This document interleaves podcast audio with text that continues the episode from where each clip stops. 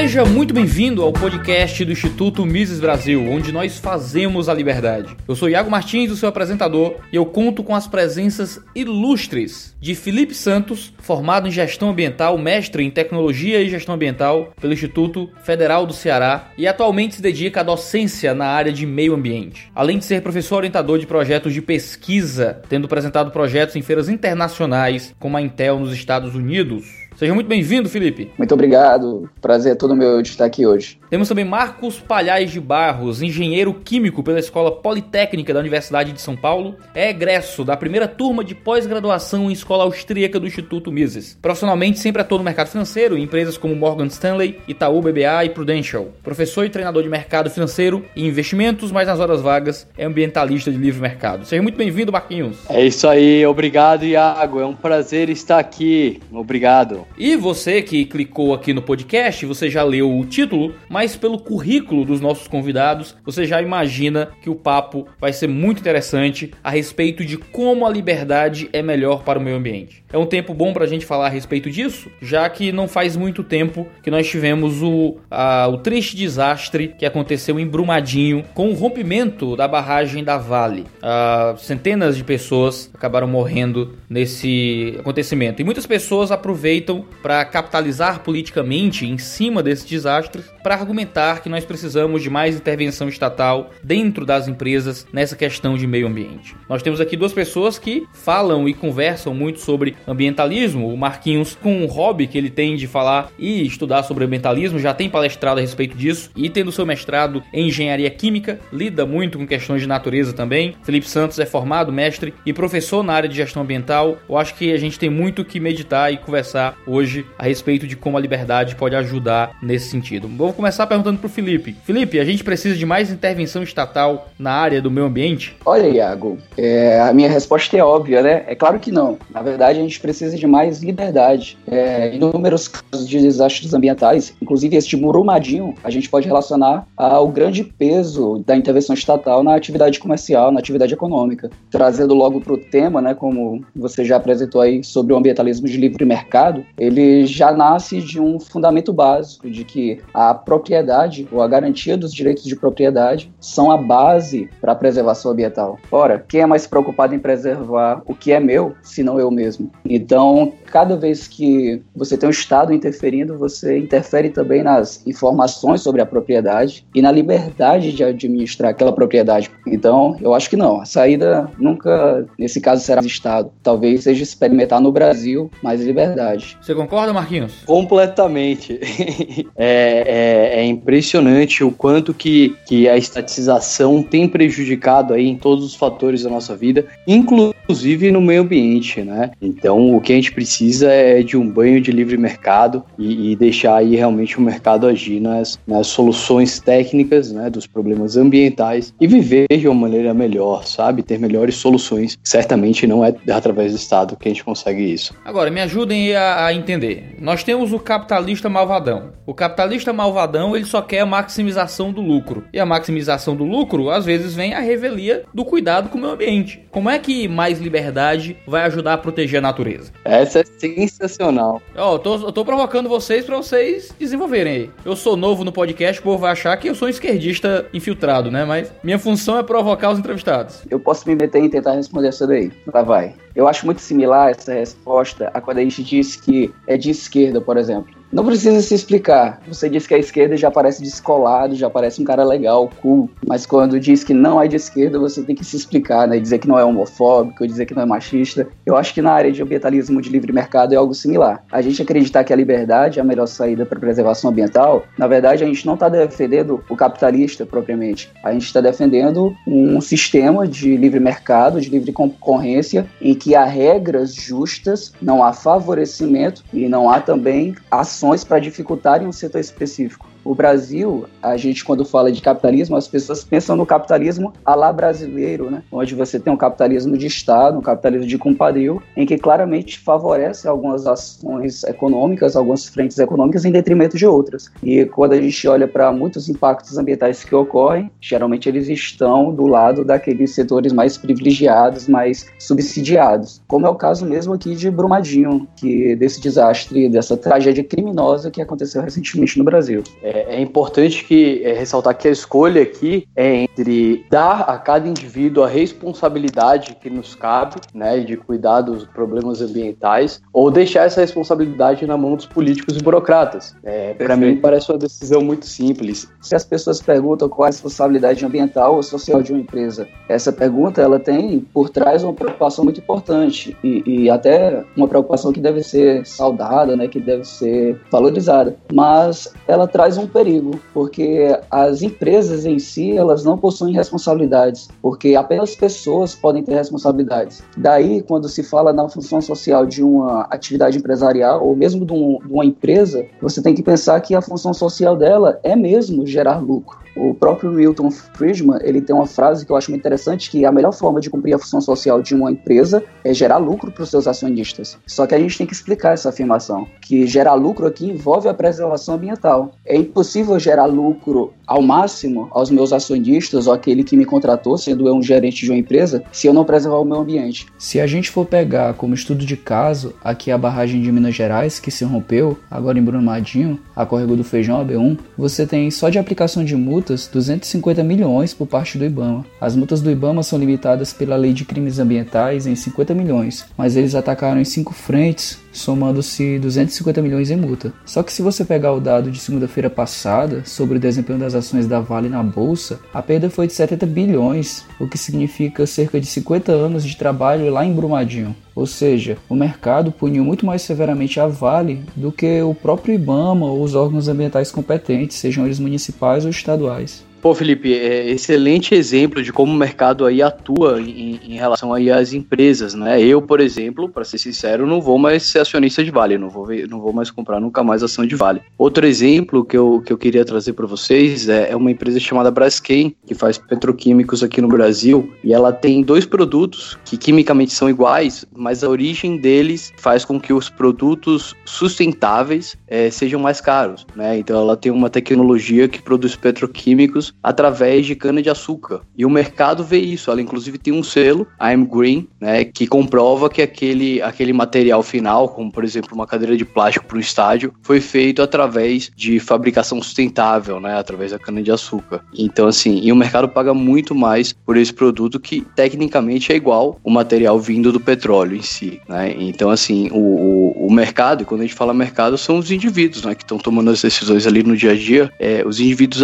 em si tendem a se preocupar com o meio ambiente. Isso é, isso é bastante mencionar. E o que na realidade tem acontecido é que a gente vem sendo impedido de fazer isso através de um bando de burocracia estatal, seja regulação, seja monopólios, enfim. Perfeito. Uma, uma questão que deve entrar aí para dar mais poder aos indivíduos é a geração de informação. Quanto mais informações ambientais os indivíduos tiverem para tomar as suas decisões, mais rico vai ser um ambiente aí de competição e um ambiente de exercício da liberdade, um ambiente de escolha. Então essa variável de informações né, ambientais, ela precisa também estar sempre clara e sempre é, às vistas dos acionistas, daqueles que vão investir. Eu estava lendo outro dia que, por exemplo, lá na Bolsa de Valores de Nova York, onde a Vale também tem seus papéis, muitos acionistas entrando com ação contra a Vale porque todos os relatórios apresentados pela empresa demonstravam baixíssimo risco de haver qualquer incidente ambiental. E ocorreu. Então, para os acionistas foi uma mentira né, a, a, apresentação daqueles dados. Até porque você tem, você tendo um burocrata como responsável por averiguar esse tipo de coisa, uh, o burocrata também é uma pessoa movida por alto interesse. Você criar, uh, você conseguir movimentar alguns burocratas para fornecer informações fraudulentas fraudulentas, uma vez que uma empresa trabalha com bilhões, às vezes, de dólares, uh, é muito fácil você pegar uma pessoa que recebe um salário do governo, ainda que seja um alto salário, e fazer ele assinar algum papel que dê um parecer positivo a alguma estrutura. O que é muito diferente de uma punição de mercado. né, em que você teria uh, milhões, bilhões de dólares sendo perdidos porque você não teve o interesse correto de gerenciar aquela estrutura de uma forma positiva. Pois é, Iago, é excelente ponto. É melhor ainda se nossa justiça, justiça fosse privada também, né? A gente conseguiria ganhar na justiça também e, e, e aí é, suprir os danos do, daqueles indivíduos e famílias que,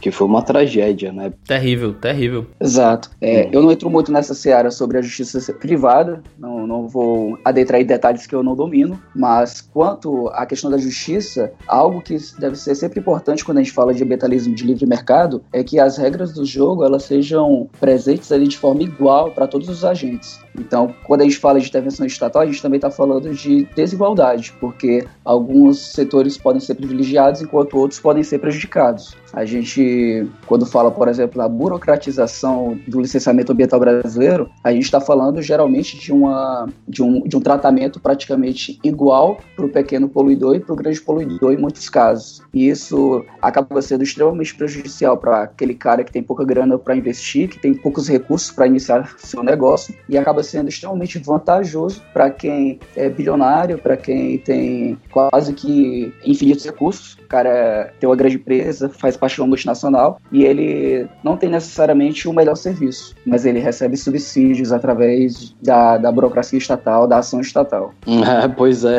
é. Esse é o nosso famoso Estado fazendo privilégios, né? Impressionante. E a gente vê muito isso no, no, na área ambiental também, né? A regulação é tanta que ou você é gigante ou é muito difícil a sua sobrevivência. Exato. É, o Marco, que trabalha aí no mercado financeiro, né? Também sabe que uma das dificuldades de se falar de ambientalismo de livre mercado no Brasil é porque as pessoas relacionam muito privatização com empresas que geralmente causam mais impacto. Porque no Brasil é difícil falar de privatização sem explicar o que é privatização. Né? No Brasil nós temos mais de 10 tipos de, de privatização. Nem toda privatização brasileira é boa, foi bem feita. O caso mesmo da Vale, se a gente for ver os acionistas, quem está por trás da Vale, né? a gente tem vários fundos de pensão e fundos de pensão de empresas públicas brasileiras. A, a Litel Participações tem mais de 20% das ações da Vale. E é uma empresa criada ali com os fundos de pensão dos empregados do Banco do Brasil, da Prev, da Caixa Econômica Federal. E então, você tem aí membros do conselho da administração praticamente sendo parte da,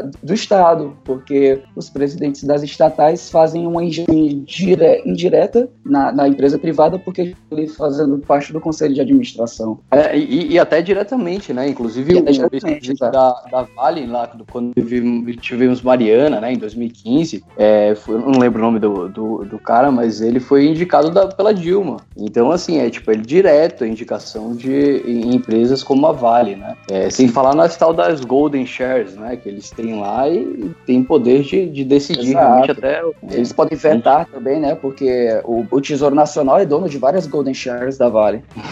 Impressionante. É, é, é, assim, é o Estado é, é, dono da empresa, aí ele faz uma coisa errada, né? Causando um problemaço. É, aí a, a, a justiça que vai julgar esse cara, quer dizer, quem fiscalizava esse cara antes do, do crime acontecer era o Estado também, tudo regulado pelo Estado, e aí depois que acontece o crime, é, é, vai a justiça estatal também resolver isso tudo. É por isso que, que acaba nunca dando em nada, e, e, e quando o, o, existe algum pagamento, esse é pagamento em multa direto ao próprio Estado, né? E quase nunca, infelizmente, as pessoas que sofreram um dano real lá é, eram os indivíduos, famílias e donos de propriedade ali em volta. Exato, e, e você tem aí aquela dificuldade, quanto que vale uma vida, né? Quanto, como se quantifica a indenização indenização por uma vida perdida, a falta de garantia de pagamento de indenizações, essa insegurança que os indivíduos têm quando são prejudicados por um impacto ambiental, também é uma realidade brasileira, pela ineficiência do Estado. Ineficiência essa que também se revelou no caso de Brumadinho, através da, do aparato de licenciamento, seja um licenciamento ambiental, seja também um licenciamento relacionado à segurança de barragens, é, relacionado aos órgãos de mineração, né, da Agência Nacional de Mineração, uma barragem caracterizada ali como de baixo risco, então uma barragem de baixo o risco se rompe gera aí e, e ocasiona a morte de mais de 300 pessoas. Né? A gente ainda não tem esse número fechado, mas tem mais de 350 desaparecidos, já mais de 100 mortos, 100 corpos encontrados. Então é uma tragédia incalculável e, por um lado, até inominável. Né? E, e outra coisa, e repetida, o que é pior, porque a gente teve Mariana em 2015 e num período tão recente, tão próximo, Brumadinho. E parece que não se aprendeu tanto com Mariana.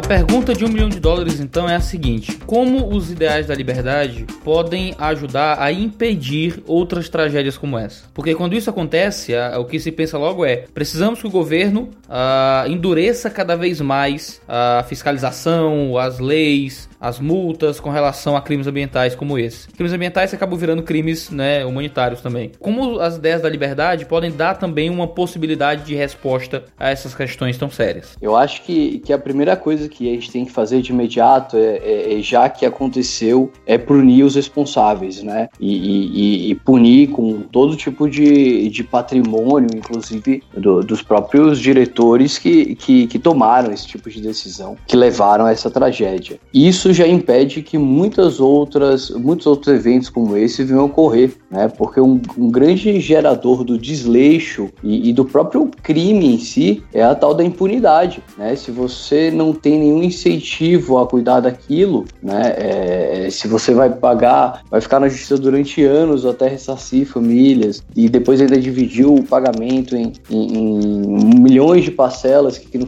no futuro vão até ser perdoadas, esquecidas. Enfim, gera-se um sentimento de impunidade e um sentimento de não urgência em relação a, a cuidar desses problemas. Eu fico imaginando, é, se Brumadinho tinha um, um, um, risco médio, né, baixo, imagina as que estão com risco alto, né, pelo amor de Deus. É, tô, tô com vontade de ligar para os meus amigos mineiros e falar, velho, vem para São Paulo. Felipe. Bem, quanto a essa questão, eu acho que o Brasil ele pode caminhar ah, mais ou menos no que o Marco falou também, que é já que o Estado se tornou omisso quanto à sua função principal, que seria a aplicação da justiça, a punição do mal, o que se espera agora é pelo menos um senso de justiça, né? O Estado aí é, atuando pelo menos em tentar minimizar as dores daqueles que sofreram com a perda de, de bens, de patrimônios e a perda incalculável que é a perda de familiares, né? Então se espera pelo menos isso. Mas a nível geral e tentando olhar para frente sobre o futuro do, da gestão ambiental pública, digamos, no Brasil, é hora da gente pensar numa virada de modelo, porque o Brasil ainda aposta muito naquele modelo, digamos assim, pigolviano, de que se nós cobrarmos taxas, nós vamos corrigir a, as falhas de mercado, se nós dificultarmos o acesso às licenças, a, a participação, a, a operação daquele negócio, a gente vai tentar corrigir os problemas ambientais deles. E isso tem se mostrado totalmente equivocado e ineficaz no Brasil. Talvez seja a hora da gente partir para um modelo mais competitivo,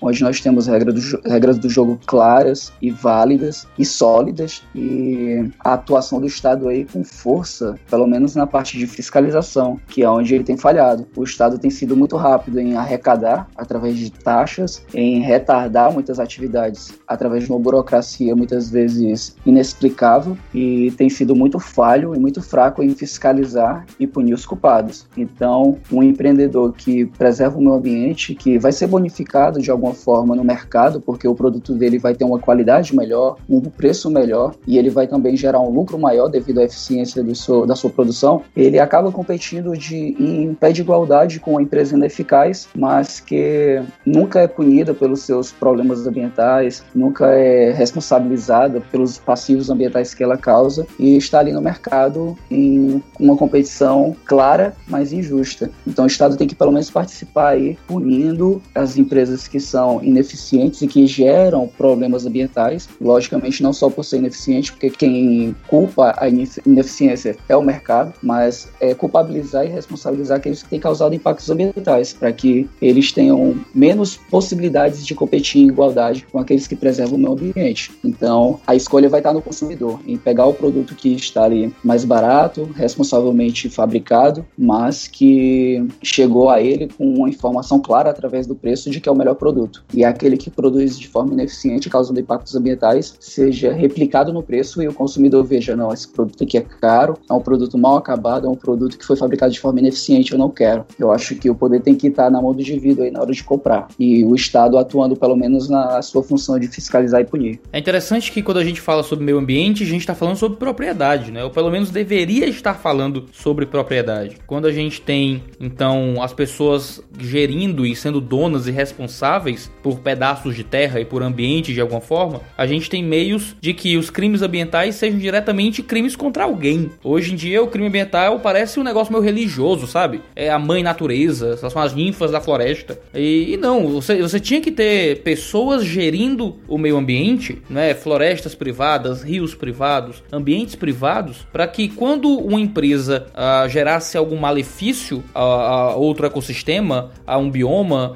a, um, a uma floresta ou algo do tipo, alguém fosse prejudicado ao ponto dessa pessoa ser responsável por trazer uma responsabilização àquele uh, que foi diretamente contra o seu ambiente. Quando você tem uh, ambientes que não são privados, uma série de estruturas ambientais são públicas, e quando é pública, diz-se que é de todo mundo, mas a gente sabe que não é de fato de ninguém. Você tem crimes que são feitos contra algo etéreo, você está prejudicando uma coisa que não é de ninguém de fato. E se não é de ninguém, é muito difícil que alguém uh, se sinta ofendido nesse processo. Quando você tem pessoas gerindo certas porções de terra, gerindo o meio ambiente, ao invés do Estado ter esse, esse poder e essa responsabilidade, uh, você teria um, um, peso muito maior na gestão de cada estrutura para que o meio ambiente fosse realmente cuidado, respeitado, né, gerido através dos interesses dos indivíduos que cuidam daquela terra e que querem, não é que aquela terra seja sustentável, por isso continue como ela é, não é como floresta, meio ambiente, bioma, de, das mais variadas formas, porque à medida que essas coisas vão ficando escassas, né, quando vão ficando vão se valorizando cada vez mais e o valor daquilo uh, de forma uh, social vai aumentando, né?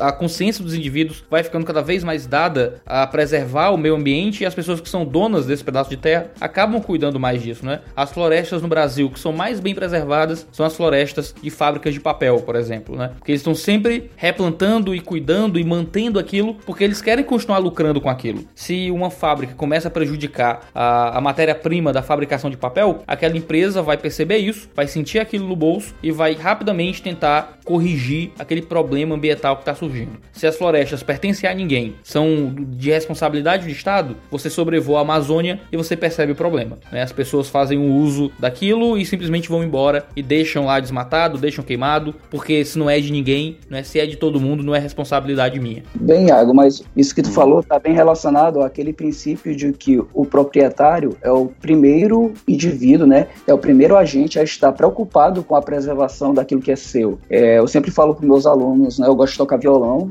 e eu gosto de fazer uma analogia com a fábrica de violão. Quem produz violão está é, inerentemente preocupado com que a madeira não acabe, porque se a madeira acabar, como é que ele vai produzir é, violão? É, é, impossível que qualquer atividade humana, seja ela empresarial ou não, empresarial ou não, aconteça, ou seja, desenvolvida sem um recurso ambiental. Então, o recurso ambiental ele tem que ser olhado como a, a, os ovos de ouro da atividade econômica. Excelente ponto, Felipe. E o que eu acho também que resume aí as ideias da liberdade é, no que tange ao meio ambiente é a ideia da propriedade privada. E discordo um pouquinho, já causando aqui um, um drama aí com o Felipe, é, em relação a, a, a, quem realmente deve fiscalizar é, essas propriedades e esses conflitos entre propriedades. Eu sabia que ia haver discordância.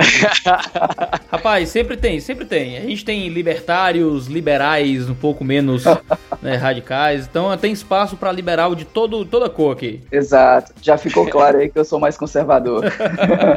a gente se respeita aqui, a gente se mata quando terminar. Tem tantas pessoas com, com ideal tão mais coletivista, né? Que a gente precisa mostrar as ideias da, da liberdade e mostrar não só que elas são eticamente melhores, é, mais corretas, mas realmente é, melhores para a melhoria da sociedade como Funcionam si. mais, né? Funcionam mais, é impressionante. E no que tange ao meio ambiente, isso funciona de duas maneiras assim muito claras. A primeira, que eu acho que é na, na responsabilização do indivíduo. Cara, você é responsável pelas coisas que sua empresa fizer, é, você é responsável pelas ações que você toma, sabe? Então cuide daquilo que você está fazendo, é, é, impedindo que, que aconteçam coisas como, como a gente viu é, de desastres, etc. E o segundo ponto é, é dando às pessoas a noção da escassez, né? Então, cara, as coisas acabam. Se você tem uma propriedade privada, você consegue, inclusive, estimular que aquela propriedade cresça, né? Um exemplo claro clássico é, são é, lá nos Estados Unidos os búfalos e os, e os touros, né? As vacas. O, o, touro e a vaca são considerados animais de propriedade privada. E os búfalos não. É, hoje em dia, lá nos Estados Unidos, existe muito mais vaca e touro do que búfalo, né? Justamente porque quando você tem um, um, um animal assim, a, a, o incentivo das pessoas é, é, infelizmente, acabar com o animal. Então, assim, eu concordo, né, Felipe, aí, pra gente concordar, né, que tem que fiscalizar e tem que punir, só que quem tem que fazer isso, cara, não é o Estado não, são os indivíduos, tá? Lógico que eu tô colocando na ótica de uma ação emergencial agora, no caso de Brumadinho, onde a gente não tem a realidade ainda de os indivíduos tendo o poder de punir, lógico que eles têm, em parte, através da compra, através do seu poder de escolha, daquilo que eles vão adquirir, mas existe ainda hoje o papel do Estado como fiscalizador e o punidor, né? Então, na realidade atual, quem a gente tem que cobrar é a ação do Estado para punir a empresa. Acabamos concordando no final das contas, hein?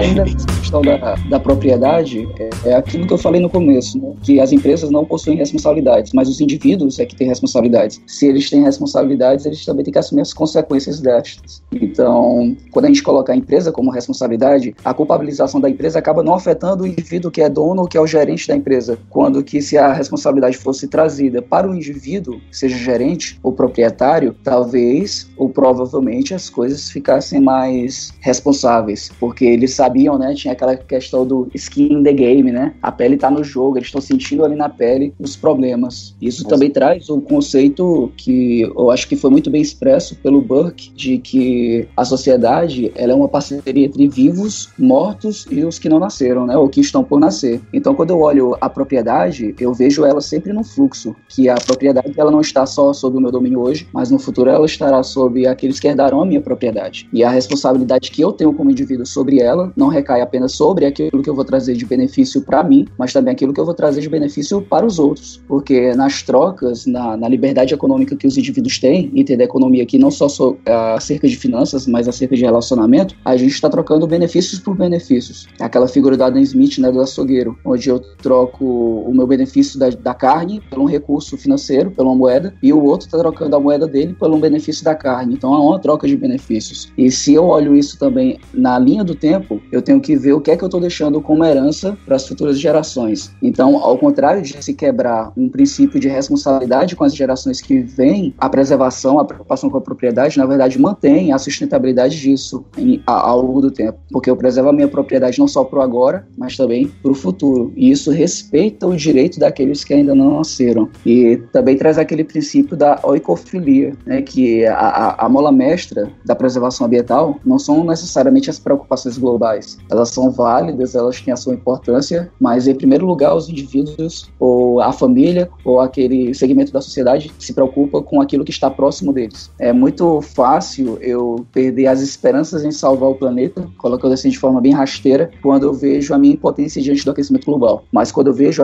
o meu poder, a minha capacidade de agir frente ao, a, aos problemas de resíduos sólidos mal descartados, mal dispostos na minha cidade, eu já trago um senso de responsabilidade muito maior para mim, porque estarei na minha dimensão na minha esfera de atuação. Então eu tenho mais responsabilidade e tenho mais poder. E eu acho que isso está bem forte, a questão da propriedade, até na forma de nós determinarmos o, o, o que significa o ambientalismo de livre mercado. Tem um centro de pesquisa americano que é a PERC, que é o Centro de Pesquisa em Ambiente e Propriedade, ele já deixa claro no nome que o Centro de Pesquisa é em meio ambiente, mas também em propriedade. E eles têm um slogan dizendo que a casa do, livre, do ambientalismo de livre mercado é aqui, é na PERC. É sempre nessa ótica de que é impossível falar de ambientalismo ou de meio ambiente sem falar de propriedade. A propriedade é o que gera aí todas é, as maneiras de se relacionar aos conflitos aí entre seres humanos, né? E, e como tu bem disse, né? A gente cuida daquilo que a gente tá perto, né? Então, cara, temos que agir de algum lugar, vamos agir na no nossa cidade, no nosso município, a gente tem que agir localmente e dando essa, essa responsabilidade pro indivíduo para ter autonomia de cuidar aí da, da, da, da sua propriedade, o que é em torno, é, é fundamental para que a gente possa ter no o futuro floresta para os nossos netos poderem ver, né? Impressionante. Exato.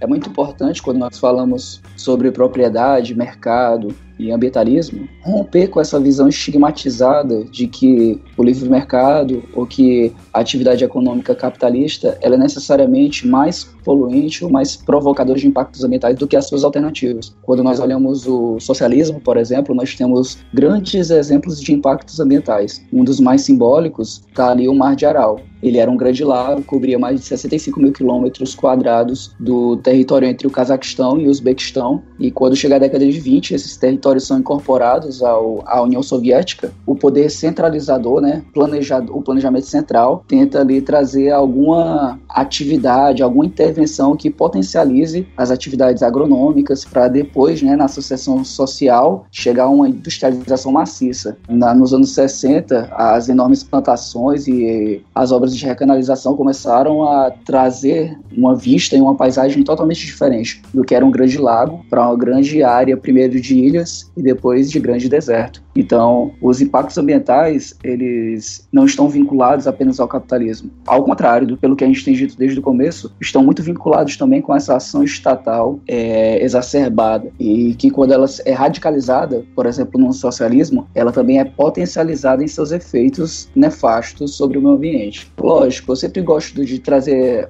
sobre essa discussão a questão antropológica, que nós não devemos ser ingênuos também acerca de que é o homem. Achar que apenas o sistema, sendo socialista, capitalismo e suas outras possibilidades, é que causam impactos e que o homem tem responsabilidade, independentemente do sistema onde ele está. E eu acho que essa responsabilidade é mais evidenciada no sistema de livre mercado, onde o indivíduo ele tem o poder de escolha, ele tem a sua liberdade e com essa responsa é, liberdade que ele tem, ele tem a responsabilidade vinculada. Que no Brasil é, isso está totalmente invertido. Os indivíduos são cheios de direitos e com poucos deveres. E esses poucos deveres que eles têm é porque provavelmente boa parte da sua liberdade tem sido furtada. E o pior que, é, na, na minha opinião, que isso é uma coisa que vai acostumando mal as pessoas a não terem responsabilidades, né? Vai meio que infantilizando, né? E, e depois é difícil falar com as pessoas e falar, cara, tu tem essa responsabilidade de cuidar da tua vida, de cuidar do seu meio ambiente. Aí eles ficam, não, mas o Estado vai fazer isso para mim. É um, é um problemão que a gente tem aí nesse lado da responsabilização dos indivíduos. Perfeito. Os cidadãos, eles acabam respondendo às suas perguntas quanto às questões ambientais da seguinte forma. Quem vai limpar minha cidade? A prefeitura. Quem vai abastecer a minha casa com água potável? O Estado. Quem vai recolher ah, os dejetos, né, os meus efluentes líquidos, o meu esgoto, como é popularmente conhecido? Ah, tem que ser uma companhia estatal. Então o indivíduo acaba terceirizando as responsabilidades que deveriam ser deles. Exatamente. Tu tocou aí num excelente ponto, né, que é o, o ponto do saneamento. Que assim, aqui no Brasil a gente tem níveis absurdamente baixos de saneamento, né? Coisa de grandes capitais terem menos de 30% de saneamento. E, e, dado o volume de, de pessoas que a gente tem aqui no Brasil, isso se torna aí, na minha opinião, o principal problema ambiental que a gente tem hoje no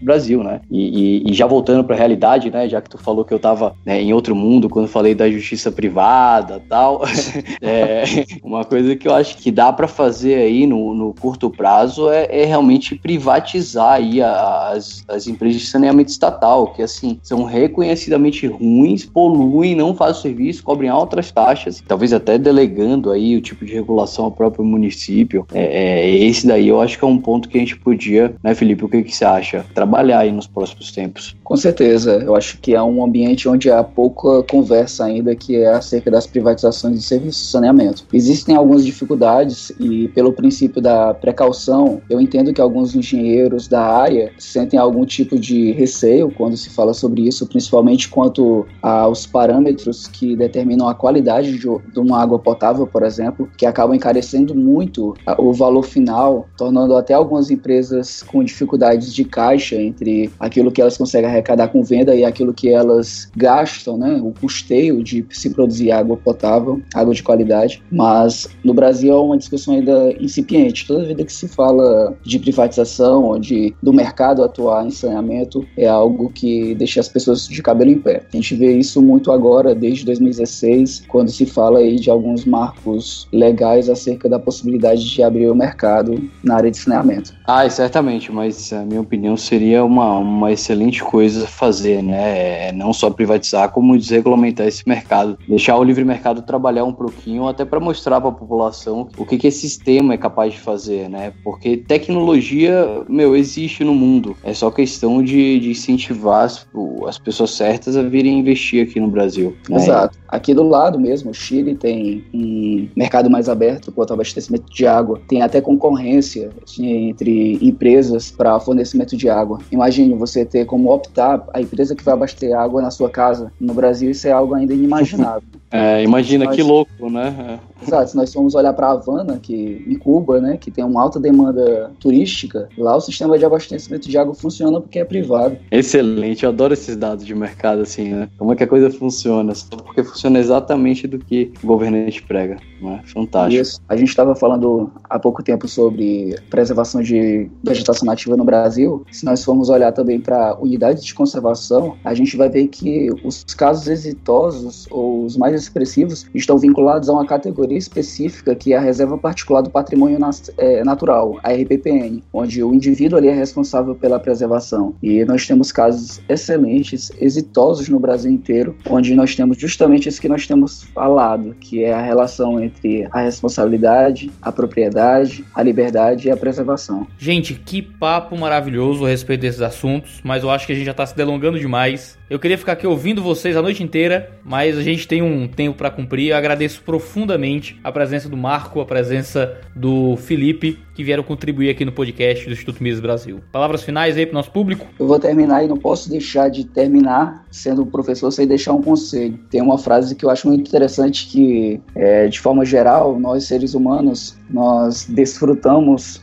é, dos benefícios das nossas atividades e gostamos de transferir os custos para os outros. Esse é algo até razoável no comportamento humano, mas não é algo defensável. Então, é aquela velha frase do tio B, né? Grandes poderes, grandes responsabilidades. Então, nós, como defensores da liberdade, temos que ser defensores também das responsabilidades. Nós temos que assumir as consequências da, da liberdade. É aquela velha ilustração. Ao lado da estátua da liberdade, devia ter a estátua da responsabilidade responsabilidade. E quando nós falamos sobre meio ambiente, é isso. É o caso simbólico, um caso claro de que liberdade tem que dar atrelada à responsabilidade. Assim a gente tem um ambiente melhor, mais justo e mais compromissado até com a vida humana também. Pessoal, é, foi um prazer participar do, do, do podcast. É, no que tange ao meio ambiente, a gente tem vários pontos a serem discutidos né, em relação à poluição, em relação a, a, a animais de extinção, em relação a desastres, é, mas a gente sempre tem que pensar é, entre a escolha entre livre mercado e o Estado, entre soluções descentralizadas e uma ação centralizada na mão de, de políticos e burocratas, entre é, é, ações consensuais e com consentimento e, e, e, ações através de agressões e roubo. E isso não só é mais ético ir pelo lado da liberdade, como no final é até melhor, tá? Então, esse é o meu recado final. Iago, foi um prazer participar do podcast, viu? Parabéns e muito sucesso, viu, aqui no podcast. Tenho certeza que será. Eu que agradeço profundamente o carinho de vocês. Você que nos acompanha aqui no podcast do Instituto Mises Brasil, deixe o seu comentário aqui na postagem do podcast para que a gente possa continuar esse debate maravilhoso em torno de temas tão interessantes. Então, muito obrigado. Você ouviu mais uma vez o podcast do Instituto Mises Brasil, onde nós fazemos a liberdade.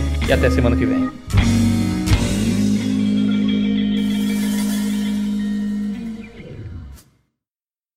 Este podcast foi editado por Mac Bibotalk Produções.